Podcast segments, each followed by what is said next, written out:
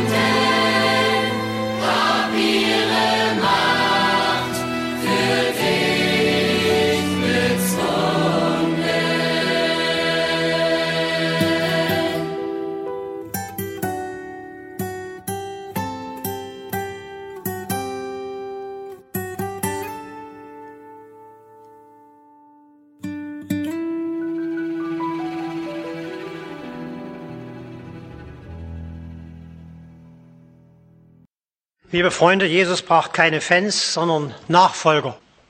Und ein Nachfolger von Jesus, der braucht folgende drei Eigenschaften. Erstens Illusionslosigkeit, zweitens Pietätlosigkeit, drittens Rücksichtslosigkeit. Es geht los mit Eigenschaft Nummer eins, Illusionslosigkeit. Lukas Evangelium Kapitel 9, 7, Vers 57. Da kommt ein Mann zu Jesus und sagt, ich will dir folgen, wo du hingehst. Das ist ein herrlicher Satz. Das ist ein Traumsatz. Das ist der Satz, von dem Jesus träumt. Das ist die Situation, nach der er lechzt, die er am meisten liebt. Ein Mensch kommt freiwillig und will ihm nachfolgen. Das ist kein junger Spund, der sich jeden Tag ein anderes Idol aussucht. Keine alte religiös überdrehte Frau, die jeden Tag zum anderen Pfarrer rennt. Nein, es ist ein Mann. Ein richtiger Mann in den besten Jahren, voll ausgereift, gut abgehangen. Und der kommt zu Jesus. Nicht aus Zwang oder irgendwas, Langeweile oder sowas, sondern aus Begeisterung. Aus Verehrung, mit den allerbesten Absichten. Freiwillig, ich will dir folgen, wo du hingehst. Die Bibel sagt nicht, wie der Mann zu diesem Entschluss gekommen ist. Ich vermute, der hat Jesus schon eine ganze Weile beobachtet. Er hat gesehen, wie Jesus Kranke geheilt hat. Er hat erlebt, wie Jesus Wunder getan hat. Er hat gehört, wie Jesus gepredigt hat. Jesus hatte gesagt, alle, die das Leben fertig gemacht hat, die können zu mir kommen. Ich mache euch wieder fit. Alle, die unter ihrer Schuld leiden, die können zu mir kommen. Ich mache euch frei. Alle, die lebenshungrig sind, können zu mir kommen. Ich mache euch satt. Alle, die ihr altes Leben satt haben, können zu mir kommen. Ich mache euch neu. Die alten Regeln, nach denen ihr bisher gelebt habt, Auge um Auge, Zahn um Zahn, wie du mir, ich so ich dir und so weiter, die kannst du vergessen. Ich sage euch was Neues. Liebt eure Feinde, vergebt denen, die euch verfolgen. Macht, was ich euch sage, und ihr werdet erleben, was wirklich Leben ist. Ewiges Leben. Das alles hat unser Mann gehört und er ist von Jesus begeistert. Und deshalb kommt er zu ihm mit diesen leuchtenden Augen und sagt, Jesus, dir will ich nachfolgen, wo du auch hingehst. Gleich im nächsten Moment wird Jesus ihm um den Hals fallen und sagen, das ist Musik in meinen Ohren, wunderbar, herzlich willkommen im Jesus Fanclub, du kriegst Parteibuch Nummer 13. Aber genau das sagt Jesus nicht. Sondern er knallt seinem Fan, der ihm da so begeistert an die Brosche schwebt, einen ganz gewaltigen Dämpfer vor den Bug. Und sagt zu ihm, die Füchse haben ihren Bau und die Vögel ihr Nest. Ich aber habe keinen Platz, wo ich mich hinlegen und ausruhen kann. Mit anderen Worten, sagte, junger Mann, dort wo ich hingehe, da steht keine Hollywood-Schaukel, da steht das Kreuz. Und bevor du mir folgst, bedenke die Folgen. Also um das mal klarzustellen, Jesus hat nichts gegen Begeisterung. Im Gegenteil, also ohne Begeisterung läuft bei Jesus gar nichts. Die lahmen Schlaffis und lahmen Traditionschristen, die kann er überhaupt nicht gebrauchen. Aber nur Begeisterung ohne die Bereitschaft, den nüchternen Fakten ins Auge zu sehen, das geht auch nach hinten los. Denn eine Tatsache ist, Jesus ist ein armer Hund. Der ist ärmer als der Herr Fuchs und die Frau Elster, Kinder DDR-Fernsehen. Die haben ihren Bau und ihr Nest und ihre Fernsehshow, aber Jesus hat kein Haus und hat kein Bett. Der macht auch keine Show. Der macht uns nichts vor. Sein Leben und seine Lehre, die decken sich. Der hat nie gelogen. Der hat nie nach fünf Tagen das Gegenteil von dem erklärt und erzählt, was er vorher gesagt hat. Der hat nicht zu denen gehört, die soziale Gleichheit predigen und selber in Palästen leben. Jesus hat nie irgendwelche Sonderrechte als der Sohn Gottes in Anspruch genommen und irgendwelche Vorrechte beansprucht. Der hat keine eigene Yacht gehabt, der hat kein eigenes Haus gehabt, der hat kein eigenes Bett gehabt. Der wurde geboren in einer geborgten Futterkrippe. Der hat gepredigt in einem geborgten Boot. Der zog ein in Jerusalem auf einem geborgten Esel. Der hielt sein letztes Abendmahl in einem geborgten Saal. Und er wurde begraben in einem geborgten Grab. Der war arm, einfach und ehrlich. Und er hat niemandem Illusionen gemacht. Und niemand kann behaupten, dass Jesus die Menschen durch Vorspiegelung falscher Tatsachen zur Nachfolge gerufen hätte. Sondern Jesus hat gesagt, sie haben mich gehasst und sie werden euch hassen.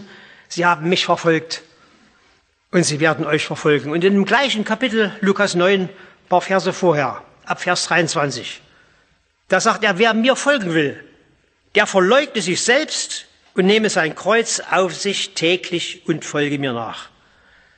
Denn wer sein Leben erhalten will, der wird's verlieren. Wer aber sein Leben verliert um meinetwillen, der wird's erhalten. Denn welchen Nutzen hätte der Mensch, ob er die ganze Welt gewönne und verlöre sich selbst und nehme Schaden an seiner Seele? Das gibt Prediger, gerade so in Evangelistenkreisen, die erwecken so den Eindruck, wenn du zu Jesus kommst, da ist alles in Butter und deine Probleme werden gelöst wie so ein fertiges Kreuzworträtsel. Jesus selber hat diesen Eindruck nie erweckt, sondern er hat die Leute lieber abgeschreckt. Die Füchse haben ihren Bau, die Vögel haben ihr Nest. Ich habe keinen Platz in dieser Welt, wo ich mich hinlegen und ausruhen kann. Das heißt, Jesus hat den Mut, nicht nur Forderungen zu stellen, sondern hohe Forderungen zu stellen. In diesem Falle die Forderung der Selbstverleugnung.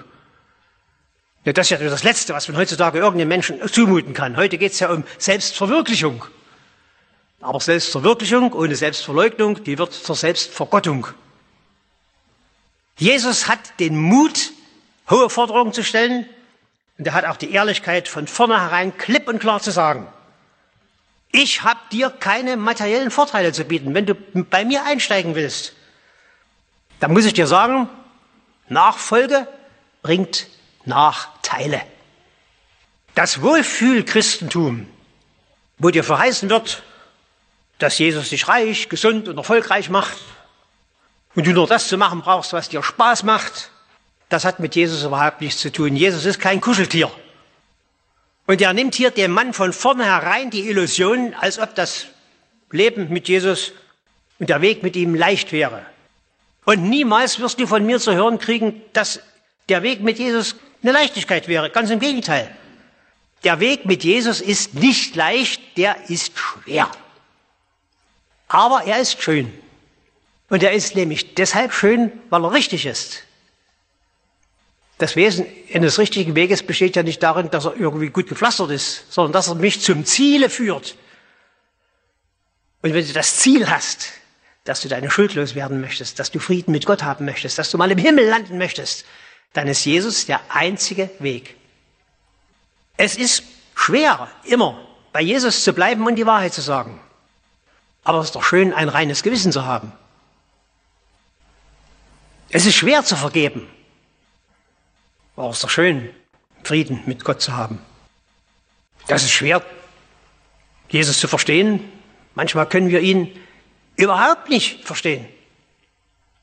Ich kannte ein junges Ehepaar, hatten drei Kinder und eines Tages wurde die Frau krank, Krebs.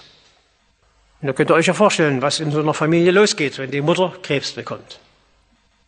Viele in der Gemeinde haben für die Leute gebetet. Ich bin noch nachts oft, wenn ich vom Dienst um elf nach Hause kam, noch auf das Dorf gefahren, wo die wohnten, um für die Dorothea zu beten, die Hände aufzulegen, wie das uns als Knecht Gottes ja befohlen ist. Die Dorothea wurde immer weniger und eines Tages war sie tot. Ja, und dann lag sie im Sarg, aufgebahrt neben mir. Und ich stand daneben. Und jetzt guckten die mich alle an, so wie ihr mich jetzt anguckt. Der Ehemann und die Kinder, die Eltern, die Gemeinde. So, Pfarrer, jetzt erklär uns mal. Warum lässt Gott das zu? Wie kann das sein, dass eine junge Mutter von drei Kindern, eine Christin, sterben muss? Ich habe diese Frage nicht beantworten können.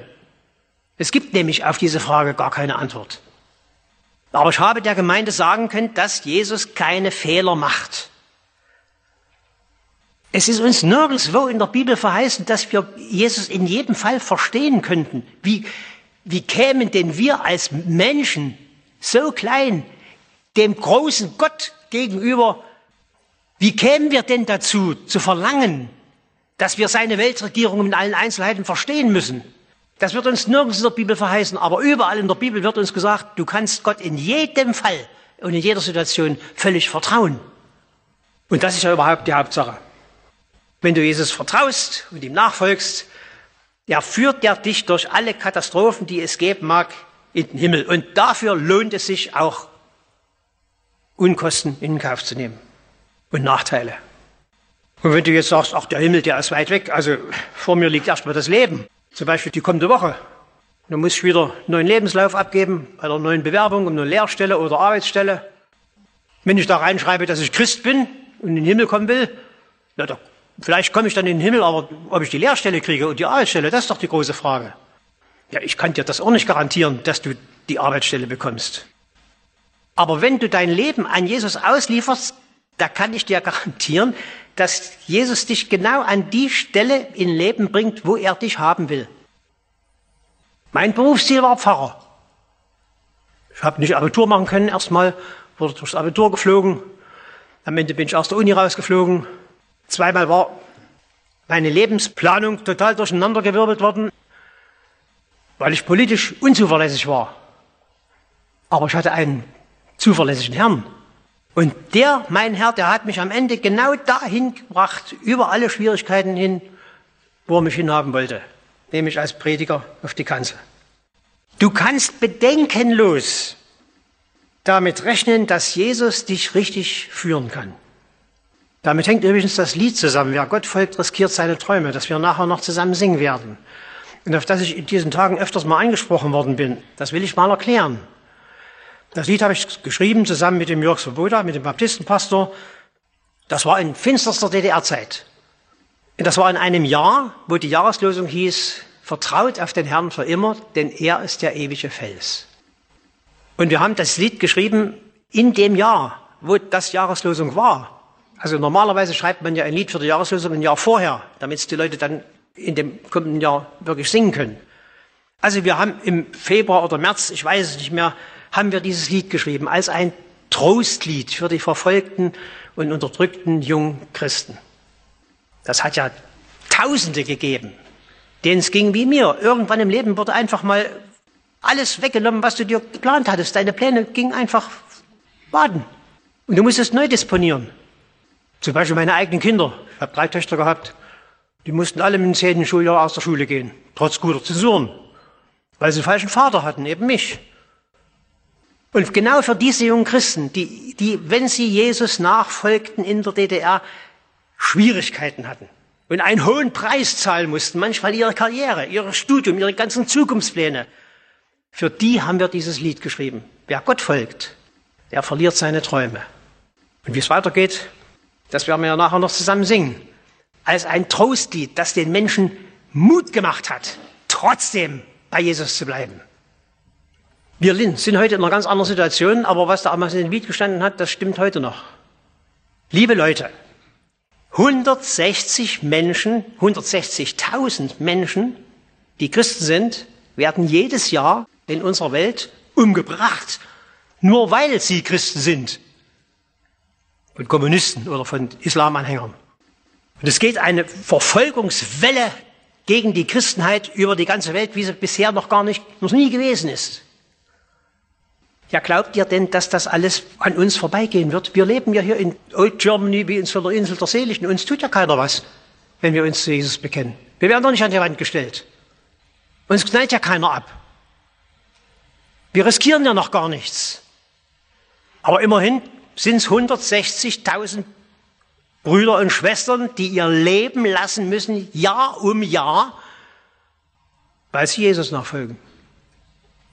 Ich habe das mal vor zwölf Jahren in dem Artikel beschrieben, diese Situation. Und in dem Artikel habe ich geschrieben, da ist mir eingefallen, der Wolf Biermann, der hatte mal ein Lied geschrieben über die DDR. Das hieß, das Land ist still. Da hat er beschrieben, wie das alles in der DDR so gemütlich vor sich hingeht, aber wie es überall in diesem Land ja gebrodelt hat. Wir standen ja vor einer Revolution. Aber er beschreibt da dieses ruhige Land und auf einmal nimmt er alle Kraft seiner Stimme zusammen und schreit, das Land ist still. Ja, liebe Freunde, noch ist das Land still, noch haben wir hier unsere Ruhe, noch tut uns keiner was, wenn wir Jesus nachfolgen. Und wir können noch unsere harmlosen Jesusliedchen singen, rauf und runter, vorwärts und rückwärts. Und wir können unsere Aufklärerkultur ausüben, ans Auto irgend so einen Fisch dran kleben, was keiner versteht, was das bedeutet, außer wir Christen selber. Wir können das alles doch ganz ruhig machen. Aber liebe Leute, es kann auch ganz anders kommen. Es kann auch ganz anders kommen. Und das sollten wir bedenken. Und darauf sollten wir uns vorbereiten. Gerade die junge Generation sollte sich darauf vorbereiten. Ich habe den Artikel beendet mit den Worten, wir brauchen nicht irgendwelche Luschen, sondern wir brauchen bibelfeste Christen und KZ-fähige Christen. Oh, das ist jetzt nochmal veröffentlicht worden, da habe ich aber eine Dresche gekriegt für diesen Ausdruck. Wir brauchen KZ-fähige Christen. Aber Leute, das ist es, worauf wir uns vorbereiten müssen. Unsere Brüder in der Welt leiden bereits seit Jahren. Und irgendwann, irgendwann, da sind wir auch dran. Wir sind doch nicht eine Insel, um die die ganze Christenverfolgung herumgehen wird. Es wird uns noch mal viel kosten, dass wir Jesus nachfolgen. Es muss nicht so sein. Also es gibt viele Christen, die leben gut, unbeschadet und denen geht es materiell gut und alles in Ordnung. Und Jesus gibt uns außerdem das, was wir für ihn, um seinetwillen verzichten, auf andere Weise meistens vielfach wieder zurück. Der beraubt uns ja nicht, sondern Jesus beschenkt uns ja.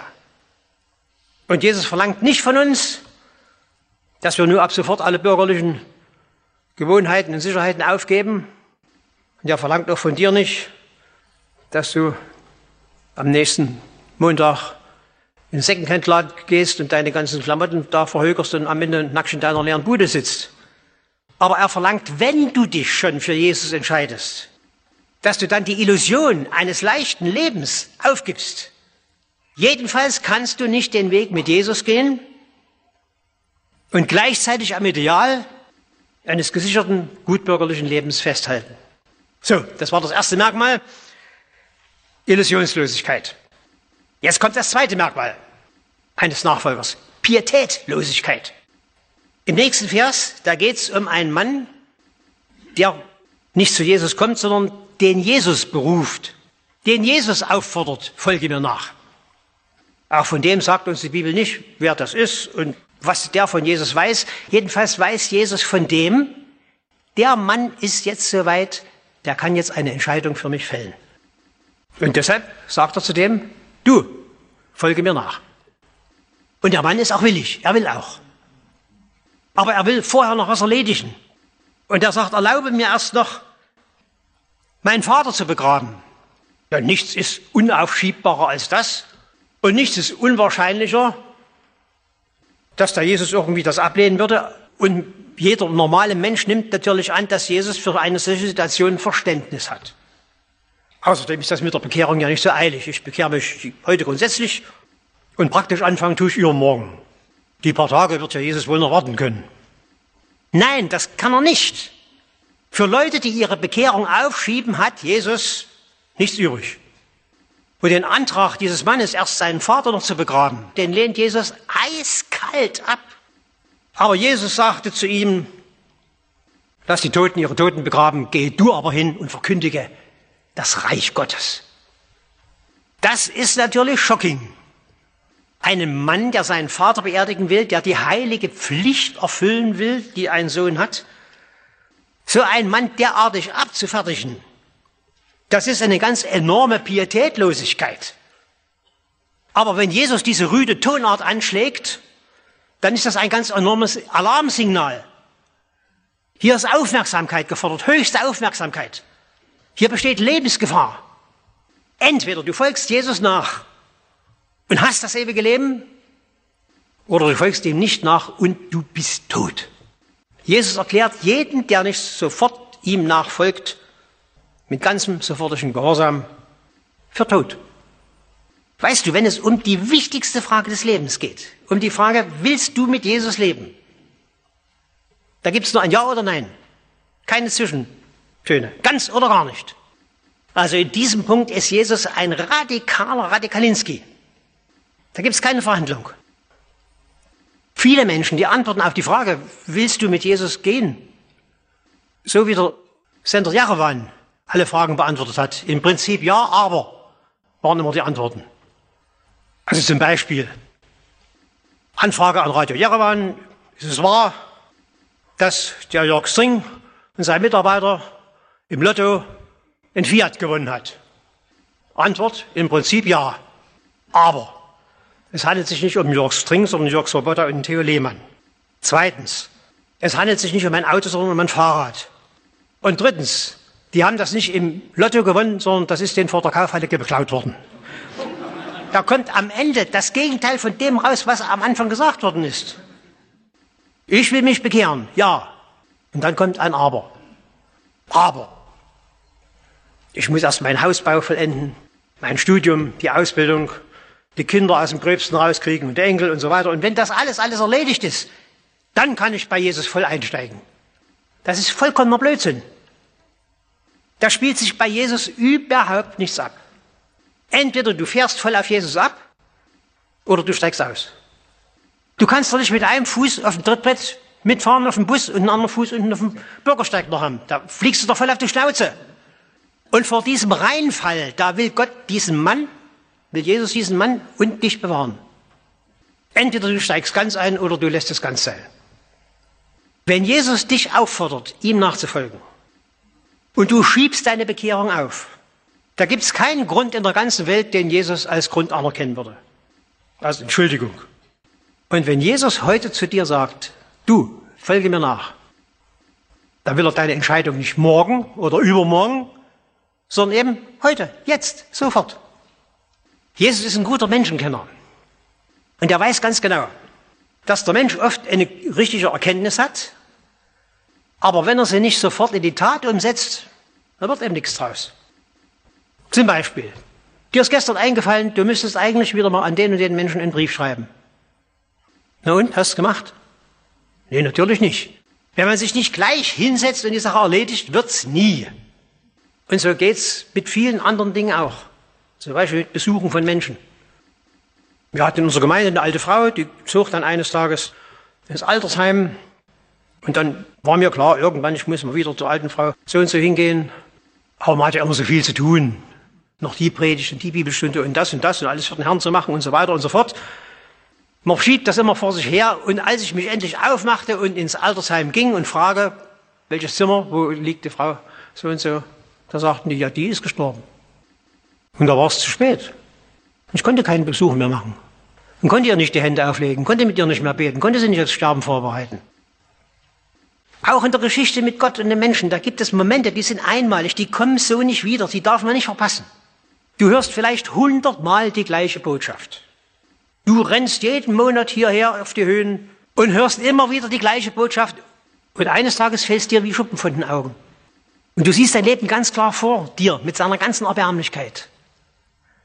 Und du weißt, dass du verloren bist. Und du ahnst, dass es bei Jesus eine Chance gibt für dich. Und du glaubst, dass Jesus dich retten kann. Und du merkst, dass er dich liebt und du begreifst, dass du jetzt zugreifen müsstest. Und dann verschiebst du die Bekehrung auf irgendeinen anderen Tag. Und die Gelegenheit ist vorbei. Und das ist der Grund, warum du nun schon jahrelang als unbekehrter Christ rumrennst. Heute hast du die Gelegenheit, hast du gehört, Mitarbeiter sind da, die kannst du ansprechen, mit denen kannst du beten. Und in deren Gegenwart kannst du dein Leben Jesus anvertrauen, zum Beispiel. Jesus dringt auf eine sofortige Entscheidung. Und er ruft dich heute und er braucht dich heute. Jesus braucht keine Jesus-Schlümpfe, die sich bloß bedienen lassen, sondern er braucht Menschen, die dienen, die bereit sind, nicht nur mitzulaufen, sondern bei ihm mitzuarbeiten. Du aber gehe hin und verkündige das Reich Gottes. Rücksichtslosigkeit.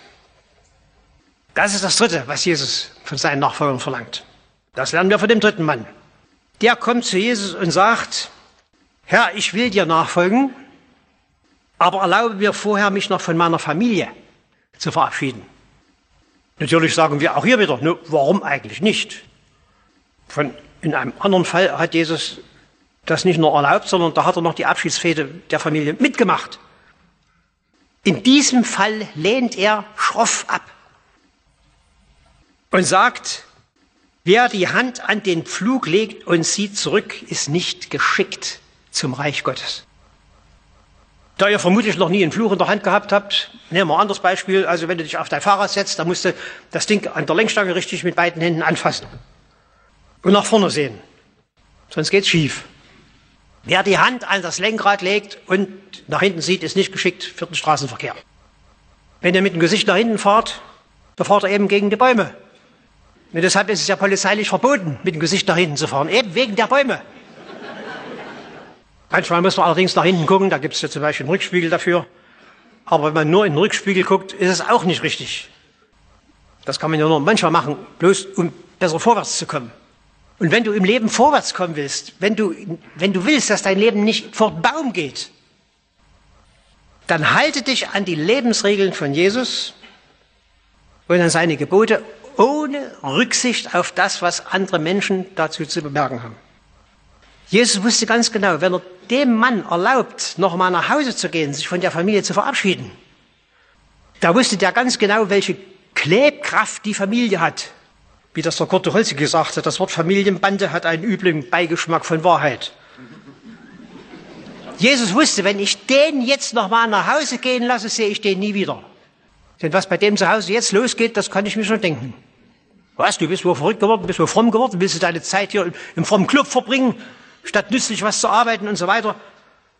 Ich habe junge Menschen kennengelernt. Die wollten Jesus nachfolgen. Und denen haben die Eltern das Leben zur Hölle gemacht. Die haben die Bibel verbrannt. Wenn Jugendstunde war, haben sie die nicht gehen lassen. Wenn ich dort in der Stadt gepredigt habe, haben sie die Kinder eingeschlossen. Manche haben das heldenhaft ertragen, bis sie religionsmündig geworden sind. Aber ich kenne eben auch welche. Übrigens habe ich im Westen noch welche kennengelernt. Ich erzähle hier keine alten Geschichten aus dem Osten. Ich habe auch im Westen viele kennengelernt, die gesagt haben, ich bin der Einzige in der Klasse. Und alle Schwierigkeiten, die ich ertragen muss, kriege ich keine Unterstützung von meinen Eltern oder so. Viele haben resigniert und dann eben aus Rücksicht dem Druck gegenüber die Nachfolge aufgegeben. Da war zum Beispiel mal ein junges Mädchen nach dem Evangelisationsabend, die kam zu mir und sagte, ja, das habe ich alles eingesehen, ich verstehe das, ich möchte Jesus nachfolgen. Ich sage, klasse, komm, setz dich mal her, sag mal, wer du bist, erzähl mal ein bisschen was aus deinem Leben und so weiter. Und da erzählt sie mir, und auf einmal rückt sie mit ihrem Problem raus. Also ich muss aber sagen, ich habe ein Problem. Nämlich, sie ist befreundet mit einem Jungen. Und der ist Atheist. Und nun sagte sie mir, wenn ich jetzt Jesus nachfolge, also da ist mir klar geworden, da muss ich mich von dem Jungen trennen. So, das war ihr Problem. Vor der Entscheidung stand sie jetzt. Und die entschied sich nicht für Jesus, sondern für den Jungen. Und als sie den Mittelgang der Kirche rausging, da konnte ich der an ihren hängenden, runterhängenden Schultern von hinten ansehen, wie unglücklich sie war über diese Fehlentscheidung ihres Lebens. Aber ich konnte ihr nicht mehr helfen. Ich weiß auch nicht, warum es Jesus manchen Menschen so schwer macht. Und warum manche Menschen, um sich für Jesus zu entscheiden, von ihren allerbesten Freunden trennen müssen. Ich finde das auch hart dass Jesus sogar unseren liebsten Menschen gegenüber diese Rücksichtslosigkeit verlangt, wenn es um ihn geht. Ja, Jesus ist manchmal sehr hart, aber der war auch hart zu sich selber. Und er verlangt nichts, was er nicht selber getan hat. Um den Weg zu gehen, den Gott ihm vorgeschrieben hat, da hat er seine Familie verlassen. Und er hat es ausgehalten, dass seine Familie ihn für verrückt erklärt hat der hat es ausgehalten, dass man ihn zum Staatsfeind erklärt hat. Der hat es ausgehalten, dass man ihn ans Kreuz genagelt hat. Und das Kreuz war das Allerhärteste. Aber es ging nicht anders.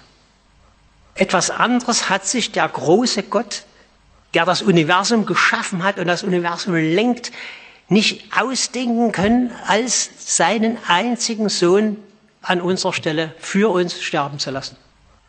Denn einer muss ja mal deine Schuld bezahlen. Entweder zahlst du ein Leben lang, eine Ewigkeit lang in der Hölle oder Jesus für dich am Kreuz.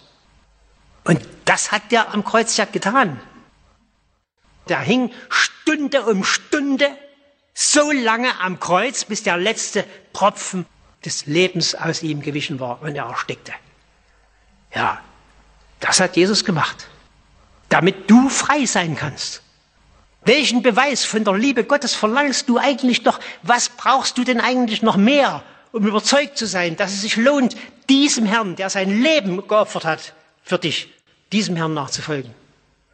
Der gekreuzigte Jesus, der hat nicht halbe Sachen gemacht, Jesus hat ja nicht mit lässig so mit einem Arm am Kreuz gehängt und die anderen Arme unten oder was. Nein, der war festgenagelt und hat es bis zum Schluss vollendet.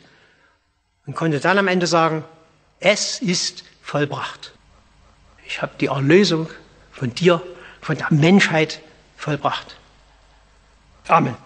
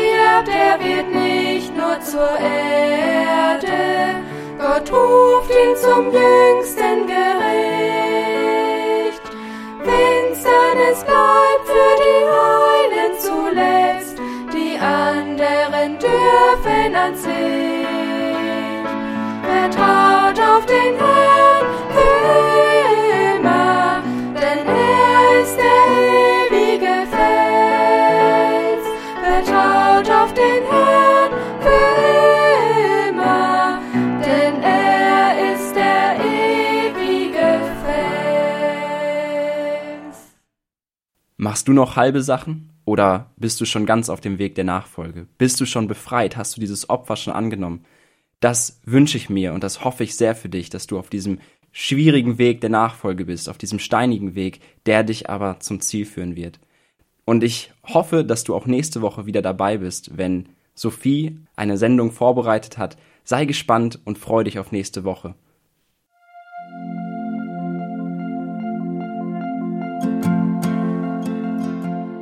Schön, dass du heute dabei warst. Und wenn es dir gefallen hat, wenn du was mitnehmen konntest, dann teile es gerne mit deinen Freunden und Bekannten und gib es weiter. Und wenn du noch mehr Informationen haben möchtest über das Programm und über Segenswelle allgemein, dann schau doch einfach auf unserer Webseite vorbei auf www.segenswelle.de oder auf dem Instagram-Feed auch unter Segenswelle zu finden und klick dich einfach mal durch, teile es und gib es weiter. Wir wünschen dir eine gesegnete Woche mit den Worten aus Kolosser 3, Vers 17. Was immer ihr tut, in Wort oder Werk, das tut alles im Namen des Herrn Jesus und dank Gott, dem Vater durch ihn. Damit wünschen wir dir eine gesegnete Woche. Mach's gut, bis zum nächsten Mal.